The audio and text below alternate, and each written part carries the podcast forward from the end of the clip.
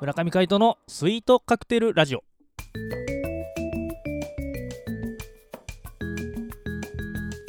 スイートカクテルラジオ始まりました。この番組はミュージシャンの村上海人とデザイナーの馬場翔一が音楽とデザイン時々何かについて語り合っていくトーク番組です。この番組へのご意見ご感想などはメールまたはツイッターの公式アカウントよりツイートメッセージなどでお送りください。リスナーの皆様からのご連絡お待ちしております。はい。ということで今回もミュージシャンの村上海人とよデザイナーの馬場翔一でお届けします。ろしくお願いします。よろしくお願いします。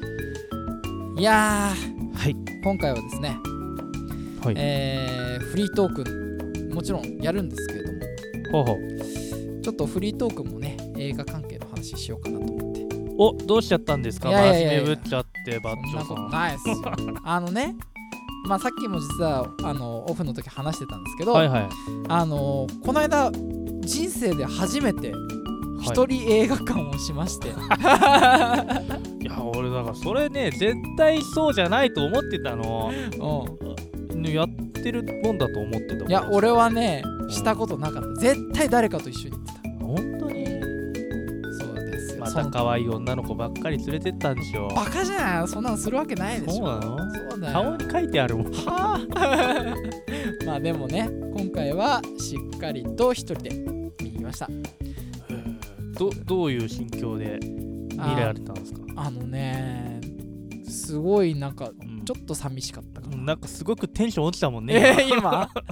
そうなんかさこう早くこの話をしたいみたいななるじゃん映画見たら映画のね。そうそうそうそう。こうさあのポップコーンとかさのゴミとかさ渡しながらさ、うんあの時の伏線すごかったねとかさうんうん。友情出演の明石家さんまどこにいたか分かるとかさ そんな話とかしたいじゃん。まあね。うん、あまあしたいよ、私分かったよとか言って「えー、どこどこ教えて」とかってねうん。言えたらねすごい楽しいじゃないですか話がわあ盛り上がってね、うん、そういうこと考えると、うん。あのやっぱり一人で見に行くのって寂しいなと思いつつですよ。思いつつ。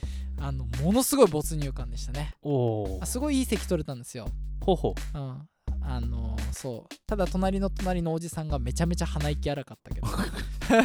盛り上がってるシーンじゃ気にならないんだけど。ええ何？うまあそうしょうがないよね。それ一人で行っててすもごいびっくりするほど鼻息すごくてさマジでと思うぐらい。だってさ一つ間さ空席あってさ、その隣でさすっごい鳴ってんだよ。そ寝てたんじゃないの？寝てない寝てない。俺も寝てんのかなと思ったらさめっちゃさ真剣な表情してさ やっててさびっくりするよマイクにこう息当てる人初めて見た。あごめんごめんごめん。あそうだ そう。面だ白い。いやいやいや全然いいっすよ全然。怒られる怒じゃあじゃられる。あじゃあじゃあ怒ってない。ごめんね。違う違う面白いなと思って。まあいいや。まあそんなこんなでじゃあ今日もやってまいりましょう。ぜひやっていきたいと思います。それでは、えー水曜日はシネマでウェンズデイ。世界で初めての映画は1888年に登場した無声映画。そこから月日が経ち、今現在映像と音には密接な関係があり、様々なシーンに合う臨場感あふれる音楽、動きとリンクした効果音など、映画に音楽は不可欠となっております。この企画はそんな映画を題材に音楽とデザインの観点からトークをしていきたいと思います。はい、ということでですね、えー前振りにもあったように、はい、今日は新作を、えー紹介していただきたいと思います。バッチョさんが一人で見に行ったのは、マスカレードホテル。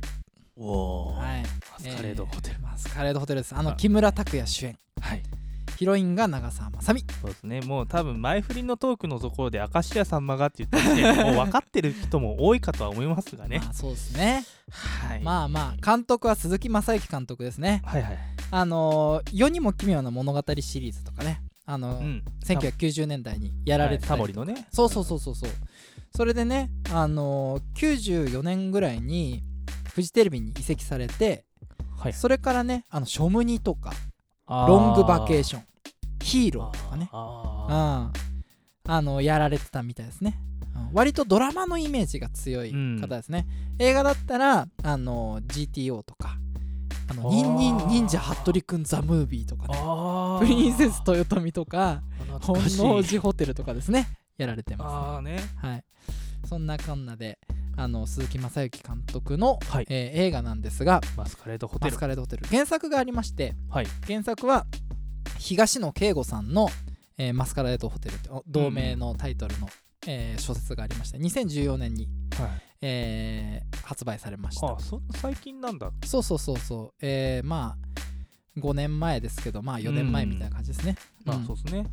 でなんか一説によると、はい。あの主人公の新田という刑事がいるんですけどはい。それはもしかしたらえ？あなんでもない。キムタクが、あのーモデルなんじゃないかっていうぐらいキムタクのハマり役みたいですね。あそうなんだ。そうそうそうそう。へだからなんかこう小説が好きだって人はマスカレードホテルの原作読んでーうん。キムタクをイメージしながら読むと面白いんじゃないでしょうか。はい。映画見る前にね。そうそうそうそうそうそう。まあえ、うん。あの映画じゃなあなんだろう。小説じゃなくて映画派だよって人はもちろん映画見に行ってください、えーっとまあじゃあ簡単なあらすじを。あらすじをね。はい。都内で起きた3件の殺人事件被害者には共通点は見つからなかったものの全ての事件現場に残されていた不可解な数字の羅列から事件は予告連続殺人事件として捜査が開始された。警視庁捜査一課の刑事新田康介はその数字が次の犯行現場を示していることを解読し都内の高級ホテルコルテシア東京が4番目の犯行場所であることを突き止める。しかし犯人への手がかりは一切不明。そこで警察はコルテシア東京での潜入捜査を決断し新田はフロントクラークとして犯人を追うことになる。一方時を同じくしてコルテシア東京では総支配人の藤木と宿泊部長の田倉から警察が潜入捜査に入ることが告げられ従業員一同に動揺が広がっていた。ホテルマンとしての仕事に誇りを持つフロントクラーク。山岸直美。この人が長澤まさみですね。はいはい。があの素人にお客様の対応をすべさせるべきじゃないと。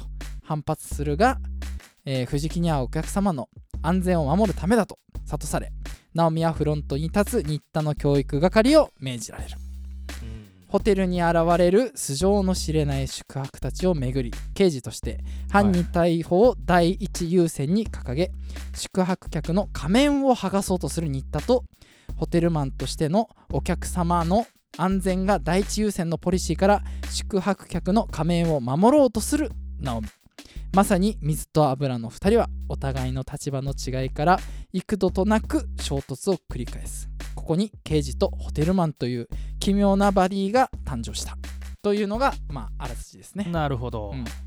まあこういう冒頭から始まるんですけども、はいはい。あのですねなかなかにですねはい。あのーなんて言うんでしょう。キムタクの撮り方がうまいなっていうのがまず感想でしたね、うん、やっぱりこうヒーローシリーズとかで慣れてるんですかね、まあそうですうね、ん。なんかやっぱりおじさんになってもかっこよく見えるんですよね。まああそれは思いますね。そうそうそうかっこいいですね。そうなんですよ。あのなんかこうパンフレットとか見てると、うん。やっぱりこうね写真の中だとなんかこうシワを消したりとかはい。あの若く見せるような加工がちょっと見られるなとあの僕もよくそういうことやるんではいはい。あの見えるんですけれどけれど？映画ではそういう加工っていうのは通用しないじゃないですか。うんうん。でもやっぱ立ち振る舞いとかあのそういうなんでしょう演技の仕方ではいはい。やっぱり30代半ばとかに見えるんですよね。全然シワとか見えるんですよ。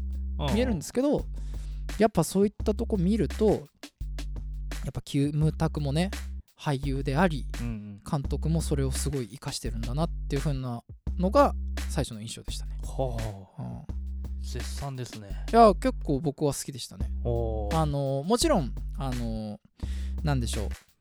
ミステリー映画としてははいはい。やっぱりこうちょっとねあの意外性もちろんあるんですけどはいはい。意外性あるんですけどミステリー映画っていうよりかは何でしょう。あの仕事って大変だよねみたいな。あ。そういう職業ドラマ的な。ね。それがうん前に出ちゃったんだ。そうそうそうそうそうそんな感じで。まあでもその職業ドラマがありうんうん。あの人生ドラマがあるんだけれどもそれが伏線となって最後の犯人につながるみたいなとか途中の推理につながるみたいな展開っていうのは面白いなと思いましたね。あー。うんまあ、よくあるパターンですねミステリー映画まあそうですうんね、うん、そうそう。そうなんですよ。結構良かったですね。音楽がえっ、と佐藤直樹さん。佐藤直樹さん。はい。はいがややられてましてえっ、とですね「オルウェイズ三丁目の夕日。はいはい」あの2005年に公開されたやつですね。ね。はい、あれで第29回の日本アカデミー最優秀音楽賞を受賞している方ですねあその時アカデミーだったんですそうなんですよ。あ素晴らしい。はい。まあ、他にもあのそれこそ鈴木雅之監督作品の「本能寺ホテル」とかでも、はいはいあの活躍されてるんですけどうん音楽すごい草原な感じでですね。でもなんかこう、まあ、フルオーケストラの楽曲がメインなんですけど、うんあのちょっと草原でありこう立地感を出しながらも、はいこのホテルで何か起こるんじゃないかっていうあおのー不穏な空気をちょっと醸し出させるような音楽で、はい。あのーなかなかあの一回聴いてみる価値はあると思います。いいですね。はい、なかなかこうそういうの難しいんですよね、はいはい。不穏な空気になりつつも何も起こらないみたいなこととかもよくあるし逆もしかりね。そうですね。あそうなんだ。うん。すごいです。なかなかこうなんか想像してた通りの映画が見れると思います。マスカレードホテル、マスカレードホテル。気になる方はぜひ劇場へ。素晴らしいでございます。はい。ね今日マスカレードホテル見に行ってもいいんですよね、い。いと思います。レディースデーだし。そう。水曜日ですからね。そう。はい。まあね男性の方はまあしょうがないということで。はい。まああのぜひ見に行ってきてください。今回もお相手はミュージシャンの村上海人と。デザイナーの馬場翔一でお届けしました。それではまた来週会いましょう。バイバイ。バイバイ。あ金曜日だったよろしく。